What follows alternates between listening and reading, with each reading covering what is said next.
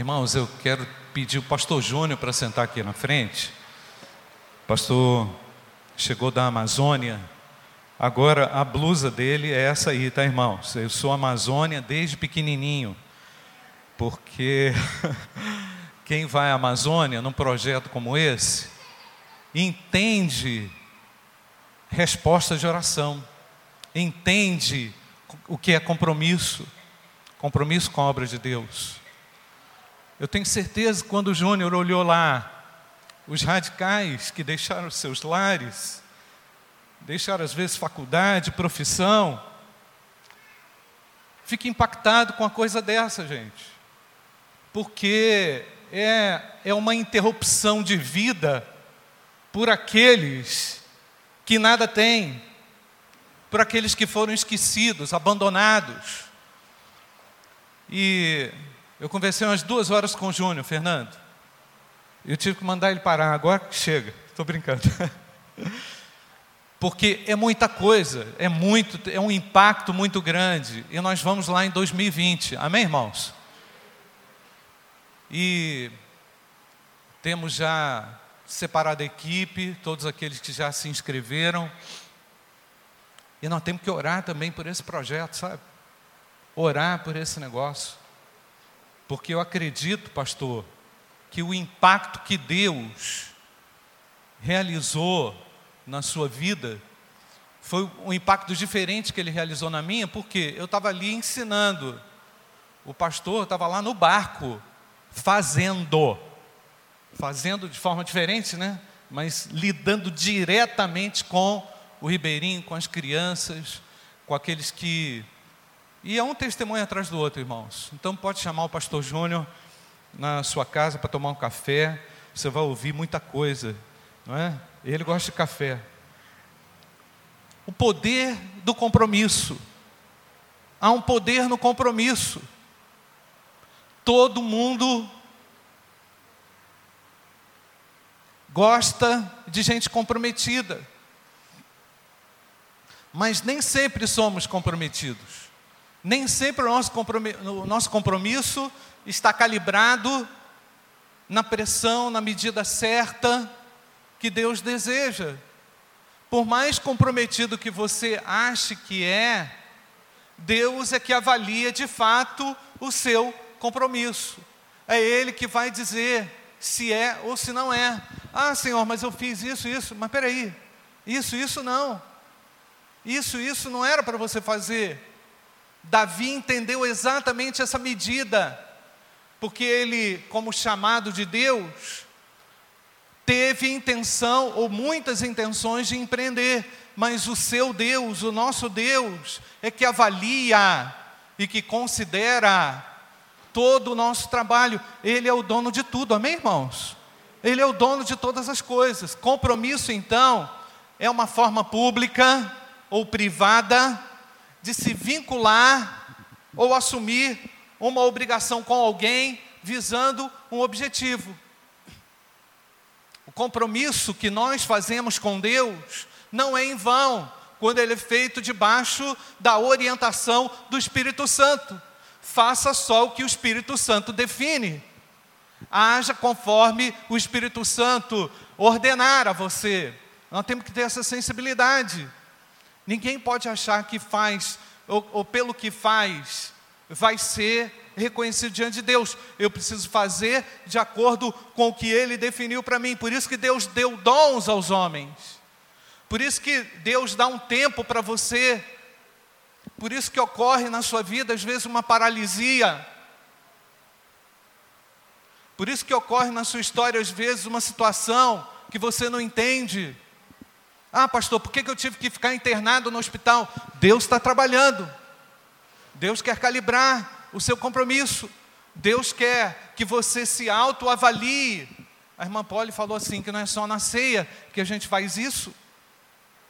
A gente faz isso é todo dia. Corremos o risco, irmãos, de fazer algo equivocado. Deus nos livre dos erros.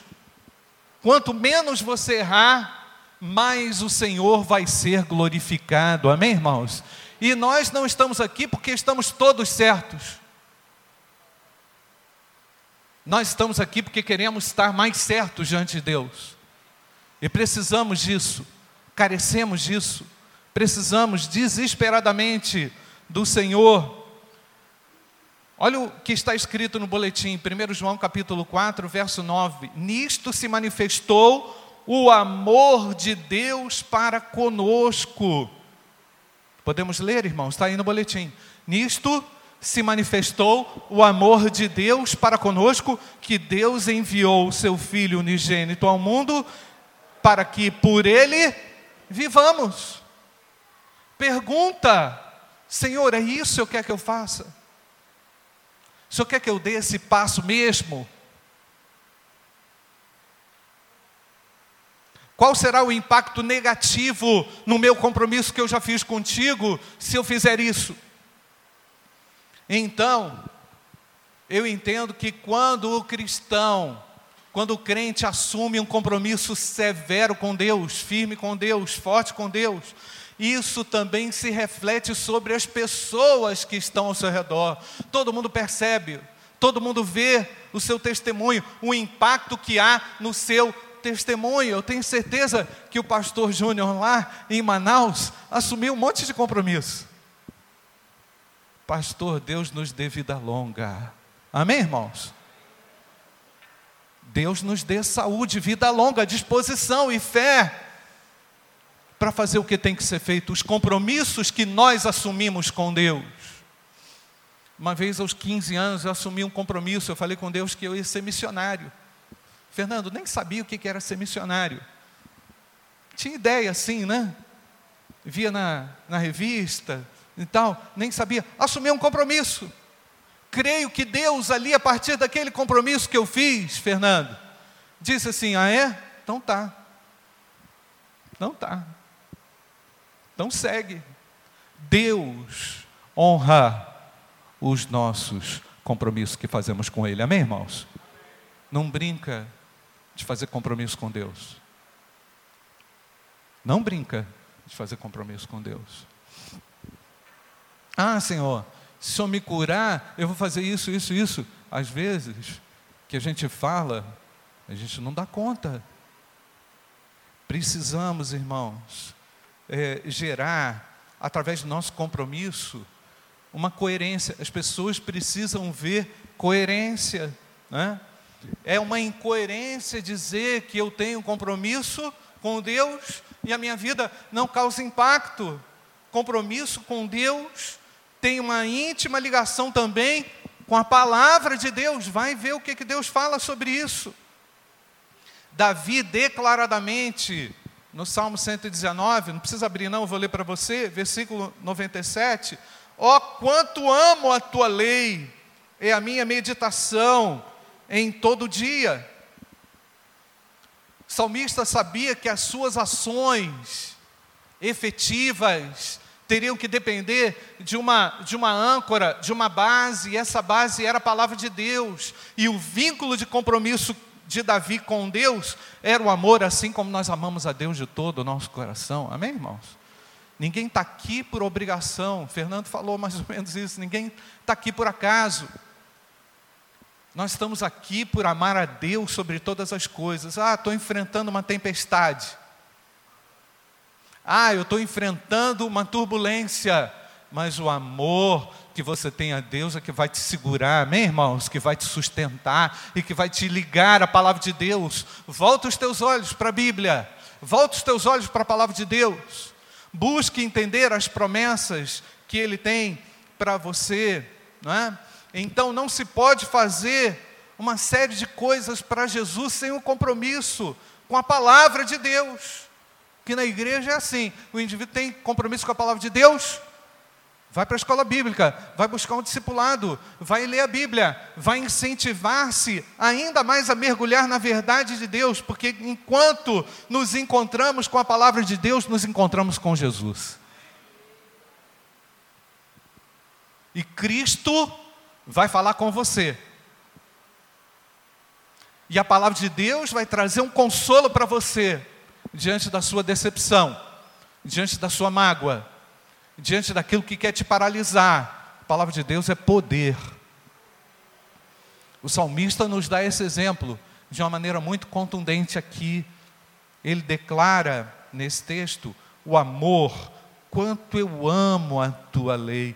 É um negócio de dentro para fora. Não é só intelectualidade, não é só aquilo que cabe à sua cabeça, aquilo que cabe na sua cabeça, é aquilo que não cabe no seu coração, porque o nosso vínculo com a palavra, nosso vínculo com Deus, gera uma força ainda maior para podermos fortalecer, renovar intensificar, intensificar o nosso compromisso com Ele.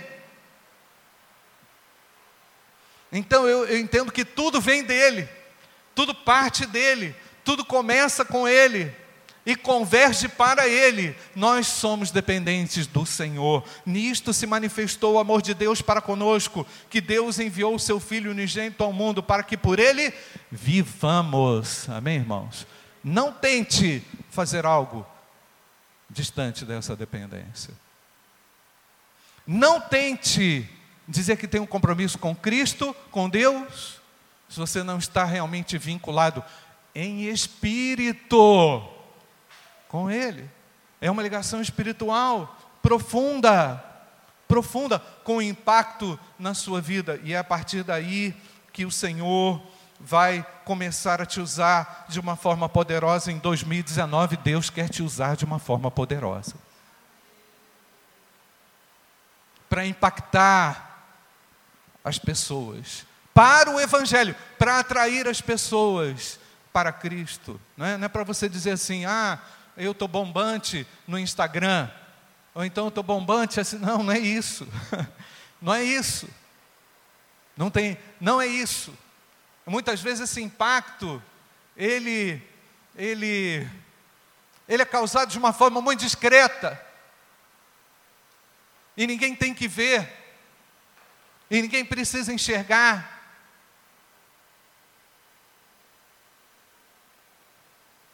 Ou seja, irmãos, quando Jesus foi tentado, tenho lido sobre isso, a resposta que Jesus deu ao diabo gerou um tremendo impacto no mundo espiritual. Aquilo que nós fazemos, aquilo que aquilo que nós reafirmamos espiritualmente, causa um impacto no mundo espiritual e as trevas vão fugir. As trevas fogem. Porque as trevas se aproximam também, né, irmãos? Elas se aproximam, tentam rodear, elas se articulam para minar o seu compromisso. Quando você começa a dar passos seguros na direção de Deus, as trevas começam a perturbar. E a gente sabe, eu sei, eu consigo, com discernimento, perceber que tem coisa errada. E eu reafirmo o meu compromisso, dizendo: está escrito na tua palavra, Senhor. Jesus rebateu o diabo assim: está escrito, está escrito. Né? Então, um bom desenvolvimento de um compromisso, irmãos, precisa necessariamente de um compromisso com a palavra de Deus. Jeremias 48, 10 diz: Maldito aquele que fizer a obra do Senhor relaxadamente. Há uma outra versão que diz fraudulosamente. É uma fraude ah, eu achava. Não, meu filho, não é assim. Deus vai te mostrar que não é. Não é dessa forma. Deus quer integridade no nosso compromisso e que ele seja gradual. Amém, querido? Que ele seja evolutivo, que ele seja não crescente. Meu irmão, Deus, quando olha para você no dia 13 de janeiro, como é que ele avalia o seu compromisso? Compromisso com Cristo é sacrificial compromisso com Deus, vou ter que abrir mão de privilégios, vou ter que desarmar um negócio montado, artificial, porque Deus não ama fraude, Deus abomina fraude. Deus quer essência, Deus quer a minha oração, a sua oração, Senhor, renova-me, amém, irmãos? já não quero ser igual. E aí o cara ora e fala assim: porque tudo que é em mim, Senhor, tudo. Tipo assim, não quero deixar nada, não quero deixar nada de fora, porque tudo que é em mim. Como é que é, Poli? Esqueci. Necessita mais de ti. Porque tudo joga o pacote todo e diz diante de ti, Senhor, meu casamento precisa de ti, a minha profissão precisa de ti, minha relação com meu pai precisa de ti, minha relação com a escola, minha relação com os meus irmãos, minha relação com todo mundo precisa de ti. Amém ou não, irmãos? Isso é compromisso. Aí você vai começar a ver o Espírito Santo se movendo na sua direção. E ele vai dizer: opa, peraí, pastor Júnior, você quer ir para a Amazônia? Ah, então eu vou trabalhar isso, isso, isso em você. Ah, é isso, Fernando, que você quer? Então Deus começa a aprofundar. Porque não tem compromisso que não custe. Não tem compromisso com Deus que não custe. E nós estamos aqui para pagar esse preço. Amém, queridos? Olha o que, que o camarada disse para o Senhor em Lucas 9, 61, 62. Disse também outro: Senhor, eu te seguirei. Mas deixa-me despedir primeiro dos que estão em minha casa. Eu tenho que fazer uma festa lá com o pessoal. O pessoal gosta tanto de mim. O pessoal lá é gente boa demais. Eu vou ter que ir lá para dar um alô, dar um abraço. E Jesus disse: Ninguém que lança a mão do arado e olha para trás é o que, irmãos? apto para o reino de Deus. Eu entendo que isso aqui, Júnior, é um chamado radical. A pessoa fala assim: ah, mas Deus não é radical. O chamado de Cristo é um chamado radical. Por isso que vai envolver, irmãos, tudo, como nós cantamos, porque tudo que há em mim necessita de ti, Senhor. Teu casamento, você tem um, é, tem um compromisso com Cristo? Teu casamento tem que estar tá bom. Tua, tua comunicação no casamento tem que estar tá boa. Não pode ficar criando caso com as pessoas. Não pode ficar irritando o filho, que é pecado. Não pode continuar com rebeldia. Não dá, porque o meu compromisso com Cristo envolve ou implica numa mudança radical nos meus relacionamentos.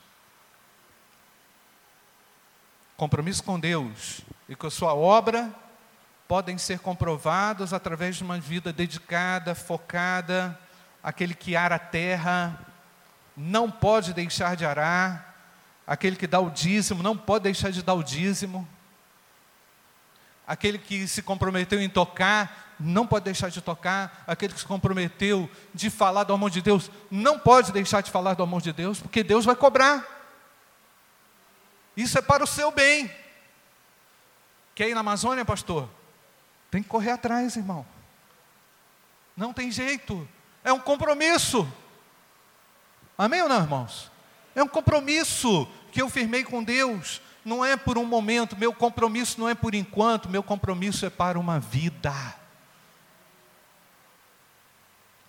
E aí, quando a gente olha a vida dos homens de Deus no Antigo Testamento, irmãos, percebemos que alguns conseguiram um bom desenvolvimento, mas percebemos também um bom desenvolvimento apesar das fraquezas, apesar das limitações, assim como eu, como qualquer outra pessoa.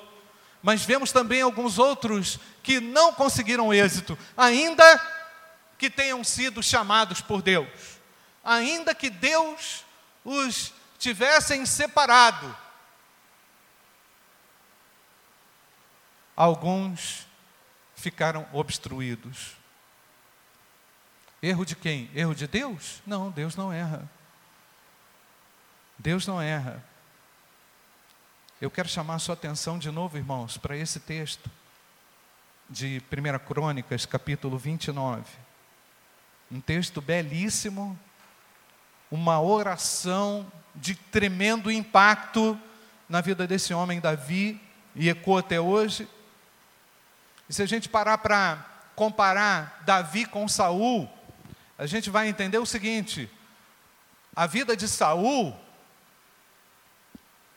tinha uma flagrante ausência de respostas de oração. A vida de Davi era assim: Davi orava, tuf, Deus respondia.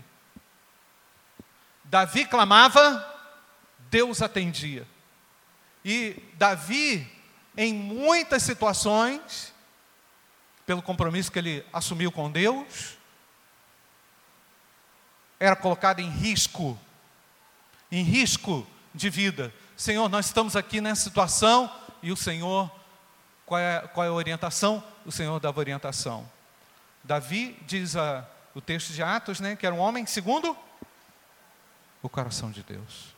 O que, que ele tinha de tão especial? O que, que ele tinha de tão diferente? Talvez pudéssemos aqui dizer a sinceridade, a disponibilidade, a vulnerabilidade diante de Deus. Não queria ser mais forte que Deus. Entendia que Deus tinha que ter realmente o governo, o primeiro lugar. Ele entendia que não poderia ficar distante de Deus. E às vezes é assim. Buscamos a Deus quando as coisas estão difíceis. Quando as coisas estão boas, não preciso de Deus. Me lembrei aqui de uma equipe de missionários médicos da Suíça. Eu conheci essa equipe que faz trabalho é, de impacto médi, é, médico, né, é, social, na saúde, em comunidades no mundo inteiro. E eu conversando com um daqueles médicos, perguntei para ele: Mas vem cá, por que vocês não fazem esse trabalho na Suíça? E o médico falou assim: Na Suíça ninguém precisa. Na Suíça ninguém precisa de Deus. Na Suíça ninguém precisa de Deus. É incrível como o poder das coisas tem a capacidade de obstruir a visão do indivíduo, porque todos carecem da glória de Deus. Amém, irmãos? Então, Saul era distante de Deus, era um chamado de Deus, era um separado por Deus, mas olhava as coisas assim de longe. Tal, de vez em quando ia lá, orava, de vez em quando nós vemos essa, é, essa, essas constatações das orações de Saul na Bíblia. Você abriu a sua Bíblia aí? Qual é o texto que eu falei? 1 Crônicas, capítulo 29.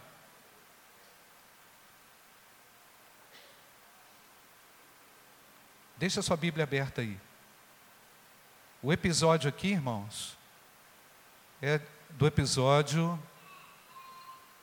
do abastecimento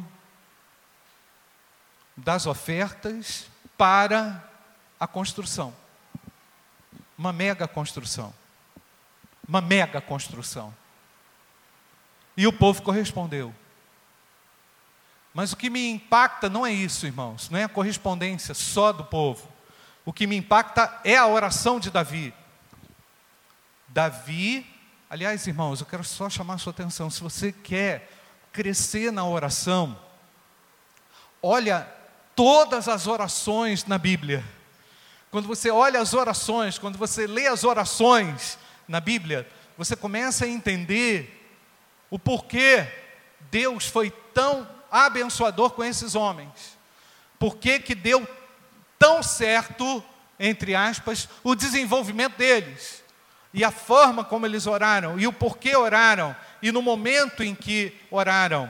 Nós vemos aqui um exemplo de uma oração pública que impactou toda uma região, todo um povo, nos diz o texto. Eu vou recapitular aqui do versículo 10. Por isso, Davi louvou ao Senhor na presença de toda a congregação e disse: Bendito és tu, Senhor, Deus de Israel, nosso Pai, de eternidade em eternidade. Percebe, irmãos? A glória de Deus sendo exaltada na oração. Tua é, Senhor, a magnificência e o poder e a honra e a vitória e a majestade, porque tudo, porque teu é tudo quanto há nos céus e na terra. Glória a Deus, amém, irmãos? Teu é, Senhor, o reino, e tu exaltaste por cabeça sobre todos.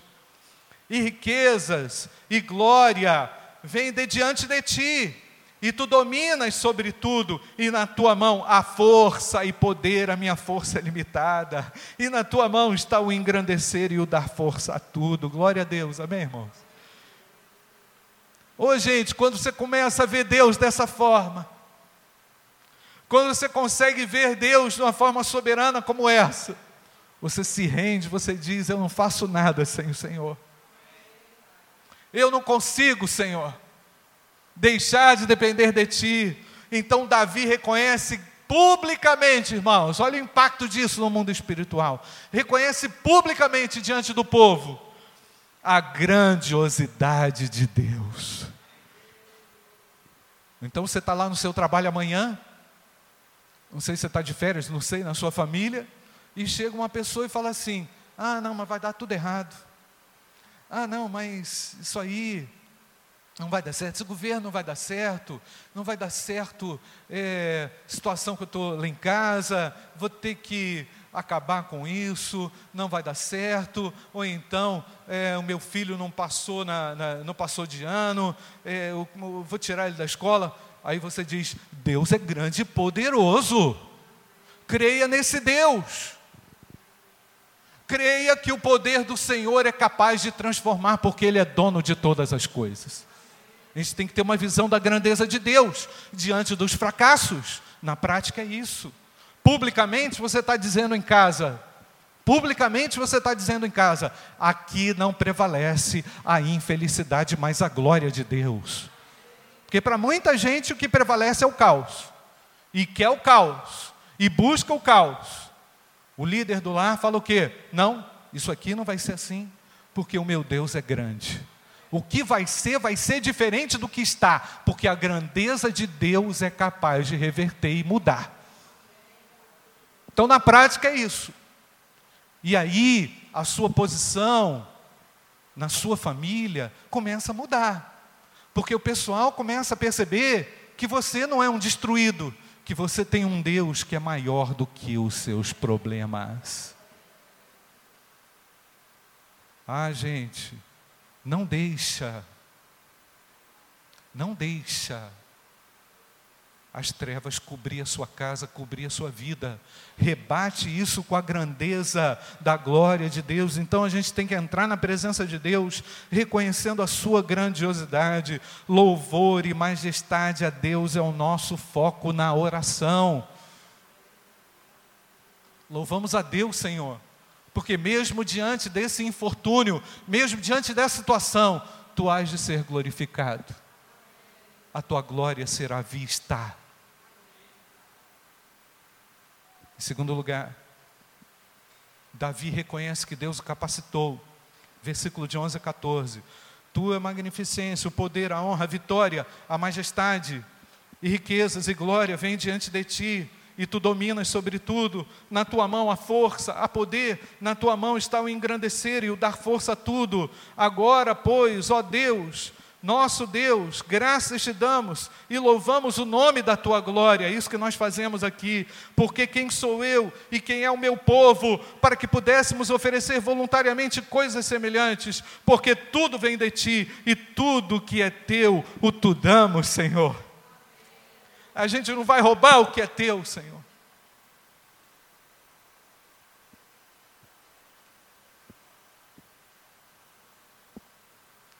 Você ama Deus e reconhece o poder de Deus e não dá nada para Deus? Como assim? Como assim? Você tem uma vida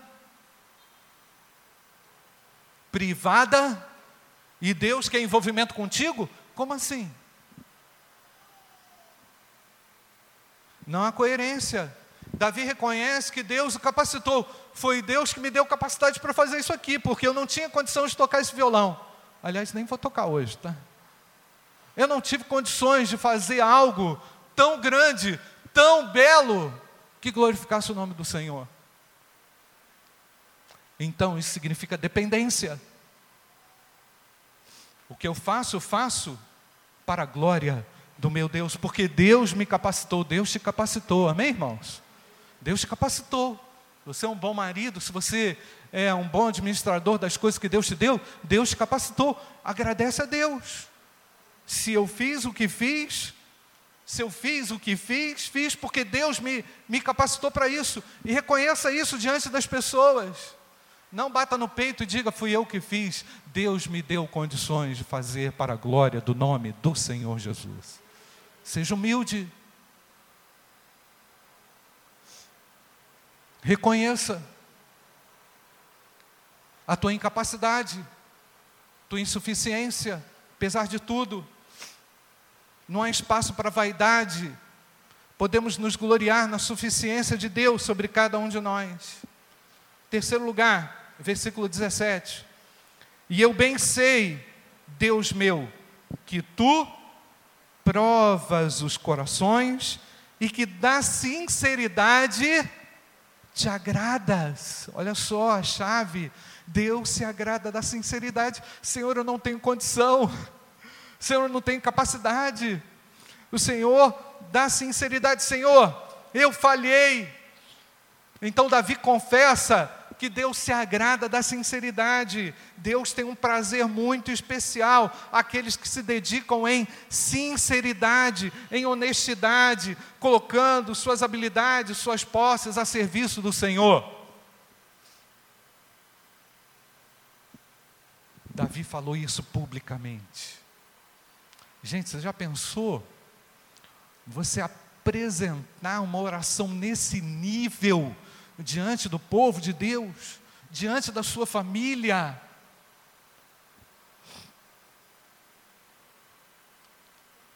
Eu me lembrei de uma instrutora na Varig, chamada Soraya, menina muito crente. E lá a gente dava a seguinte orientação: não pode falar de religião nas aulas a Soraya, eu tinha que falar isso para a Soraya. Soraya, não pode ficar falando, né? Porque tem alunos de toda. E aí ela olhou assim para minha cara, tipo assim, tá, tá que eu tô, tá que eu tô ouvindo. E aí na hora da prova, a Soraya foi lá me chamar e ela chegou para mim, eu que estava coordenando aquele curso, e ela chegou para mim e falou assim: Ô, oh, os alunos estão muito nervosos antes da prova, porque se fizesse prova com nota baixa, seria demitido. Coisas nesse nível. E se a prova fosse satisfatória, o cara era admitido. Era prova é, para entrada. Tinha que fazer o curso técnico, aprender a fazer as coisas e era prova. E o resultado era empregado ou desempregado. E o pessoal muito nervoso. Ela chegou para mim e falou assim: e nós vamos orar por eles. Falei: vamos sim. vamos sim. Incrível, irmãos. Quando terminamos de orar, o povo todo chorando, o povo todo quebrantado, porque estava todo mundo totalmente nervoso para aquela prova. Menino novo fazendo prova, entrando na empresa. Deus atuando. Davi confessa que Deus se agrada da sinceridade. A nossa sinceridade, irmãos, a nossa honestidade, a nossa profundidade com Deus, às vezes nos leva a fazer algumas coisas que ninguém faria, até mesmo que não pode ser feito.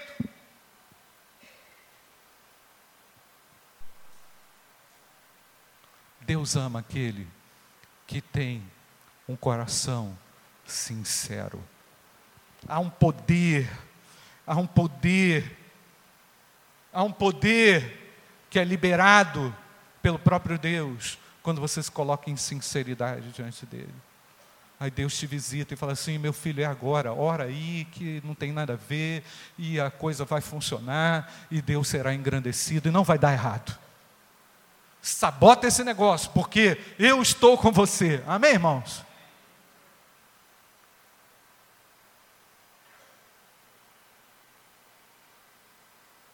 Versículo 18. Senhor, Deus de Abraão, Isaque e Israel, nossos pais, conserva isso para sempre. É isso mesmo? Que mais? No intento dos pensamentos do coração de teu povo encaminha o seu coração para ti. Davi ora para que a liberdade espiritual seja mantida. Que o meu povo não perca a liberdade. Conserva isso para sempre. Que a fé não morra no nosso meio. Amém, irmãos? Que a fé não seja interrompida na sua geração. Isso é muito sério. Davi, então lembra do seu filho, no versículo 19: E a Salomão, meu filho, dá um coração perfeito, para guardar os teus mandamentos, e os teus testemunhos, e os teus estatutos, e para fazer tudo, e para edificar esse palácio que tenho preparado. Meu irmão, você chora na presença de Deus pelo seu filho? Meu irmão, você investe tempo de qualidade para explicar a Bíblia para o seu filho?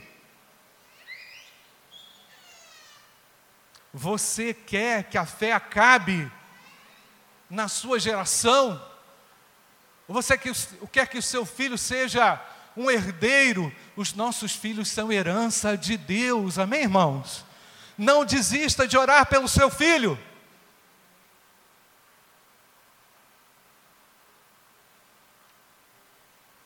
Chega em casa hoje e, e, e define as coisas certas dentro da sua casa. Não deixa as trevas tomar a cabecinha do seu filho. Isso é muito fácil, tá? Isso é muito fácil, tá? Davi ora pelo seu filho. Que este palácio não sirva de perdição para o meu filho. Isso que o Senhor me permitiu construir, seja para o desenvolvimento da nação, não seja para a ruína do meu filho, que o coração do meu filho seja um coração missionário.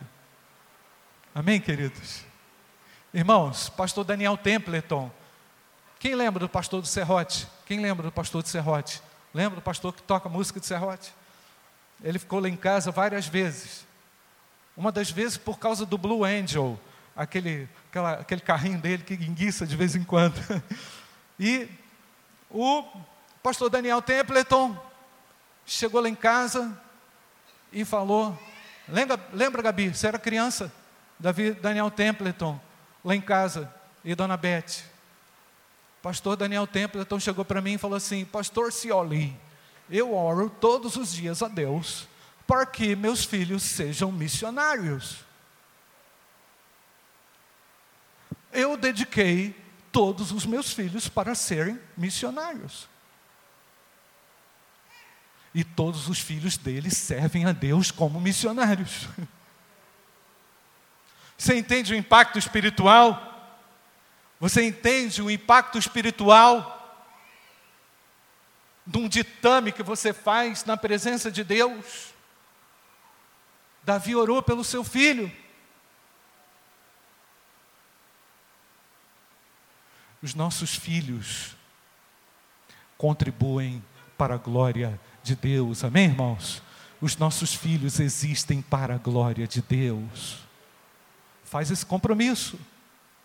Ah, você vem aqui dedicar o seu filho a Deus no culto da manhã para ele ter um bom emprego? Só para ele ter um bom emprego, um bom casamento, ter dinheiro na poupança, no investimento. Não. Eu quero que meu filho seja um instrumento para a glória de Deus. Eu não quero que nada corrompa o coração do meu filho. Isso é muito sério, irmãos. Isso é muito sério. É impressionante, irmãos. É impressionante saber que a oração pública de Davi tem uma ligação muito intensa com a nossa vida, com as nossas necessidades. E Deus quer que você aprofunde ainda mais, com mais intensidade, a sua vida de oração. Feche seus olhos, nós vamos orar.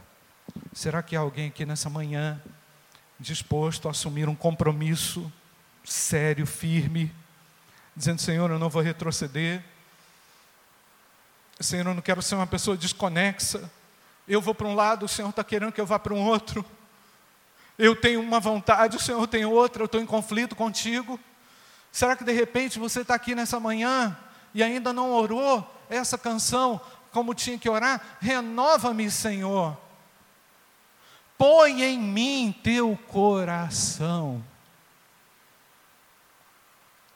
Esaú, um homem distante de Deus, Davi, um homem simplesmente franzino, não é? franzino, mas grandioso, ao nos ensinar que nós devemos evidenciar um compromisso público.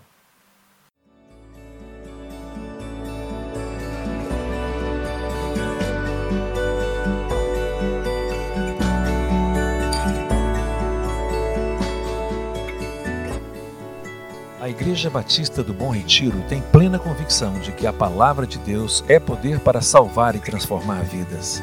Nosso desejo é que essa mensagem tenha alcançado seu coração. Para saber mais sobre quem somos e em quem acreditamos, acesse ibbrpatinga.com.br.